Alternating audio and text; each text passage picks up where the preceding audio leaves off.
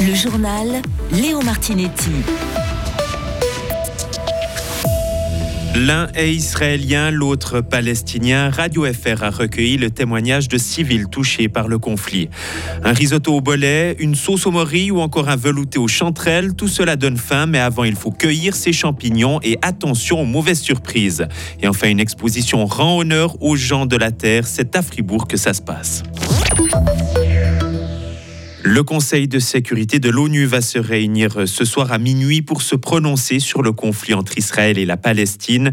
Deux projets de résolution devraient être soumis au vote. Elle pourrait notamment appeler à un cessez-le-feu humanitaire et immédiat, ainsi qu'à un accès humanitaire à la bande de Gaza. En attendant, la guerre se poursuit sur place et les civils des deux camps sont touchés. Maël Robert, vous avez pu récolter des témoignages pour Radio Fribourg. Oui, côté israélien d'abord, le quotidien est aussi chamboulé pour les habitants qui résident un peu plus loin de la frontière avec la bande de Gaza, où ont été perpétrées les attaques du Hamas. J'ai pu parler avec une famille d'origine suisse qui s'est installée près de Tel Aviv il y a dix ans. Olivier et Myriam Guyot ont trois enfants.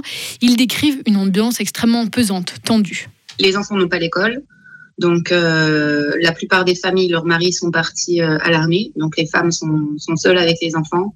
C'est pas facile. Nous, il faut savoir qu'on est également touchés par, euh, par les roquettes qui sont lancées euh, au centre du pays. Donc, euh, c'est environ trois par jour. Trois alarmes en, en, moyenne par jour. On se déplace de maximum un kilomètre autour de la maison. Ouais. Ouais, ouais. Une et demie, c'est ça. Sûr. On sort en général à deux pour aller faire les courses et à côté du, on, on a un supermarché qui est vraiment pas loin de chez nous et il y a, y a un, une pièce. Euh, il y a un, un bunker euh, à côté, euh, donc on a le temps si jamais d'aller, mais euh, voilà, on se. Il faut, faut toujours savoir où est le bunker le plus proche. Voilà. Cette famille a aussi un bunker chez elle. Elle y a déposé une glacière avec de l'eau et de la nourriture si elle devait y passer plusieurs jours. Et les euh, civils palestiniens souffrent aussi de cette guerre, Maël. Il y a bien sûr les 2 millions de Gazaouis qui subissent les bombardements de représailles israéliens, qui manquent de tout, eau, nourriture, électricité. Et puis il y a les Palestiniens qui vivent dans les autres territoires, en Cisjordanie par exemple. J'ai contacté à Ramallah Samer Maklouf, il est manager culturel, il soutient les théâtres et les cinémas. Il est aussi papa de trois enfants. Là-bas, il décrit les routes bloquées, les checkpoints verrouillés. Ses enfants, du coup, ne peuvent plus aller à l'école. Sa sœur n'a pas pu se rendre à l'hôpital pour suivre son traitement. Sa mère Maclouf m'a confié qu'il était très inquiet.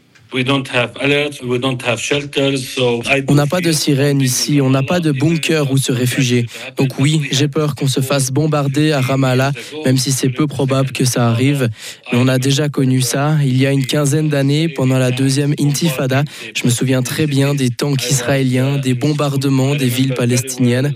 À l'époque, j'étais à l'école. Je me rappelle très bien à quel point c'était dangereux.